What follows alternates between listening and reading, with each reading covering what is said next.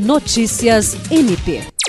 O Ministério Público do Estado do Acre, por meio da Corregedoria Geral, participou nesta sexta-feira, 31 de março, do terceiro encontro de corregedores com atuação no Acre, realizado no auditório da Defensoria Pública do Acre.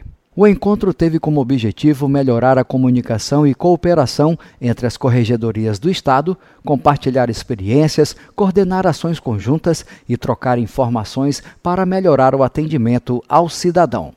Pelo Ministério Público do Estado do Acre participaram o Corregedor-Geral Álvaro Luiz Pereira, o Secretário-Geral da Corregedoria Washington Moreira, além da promotora de Justiça Aretusa Cruz, que ministrou uma palestra com o tema Fundadas Razões para a Abordagem Policial. Ainda na reunião, os participantes tiveram uma conversa onde puderam compartilhar seus objetivos, preocupações e ideias para melhorar os serviços oferecidos.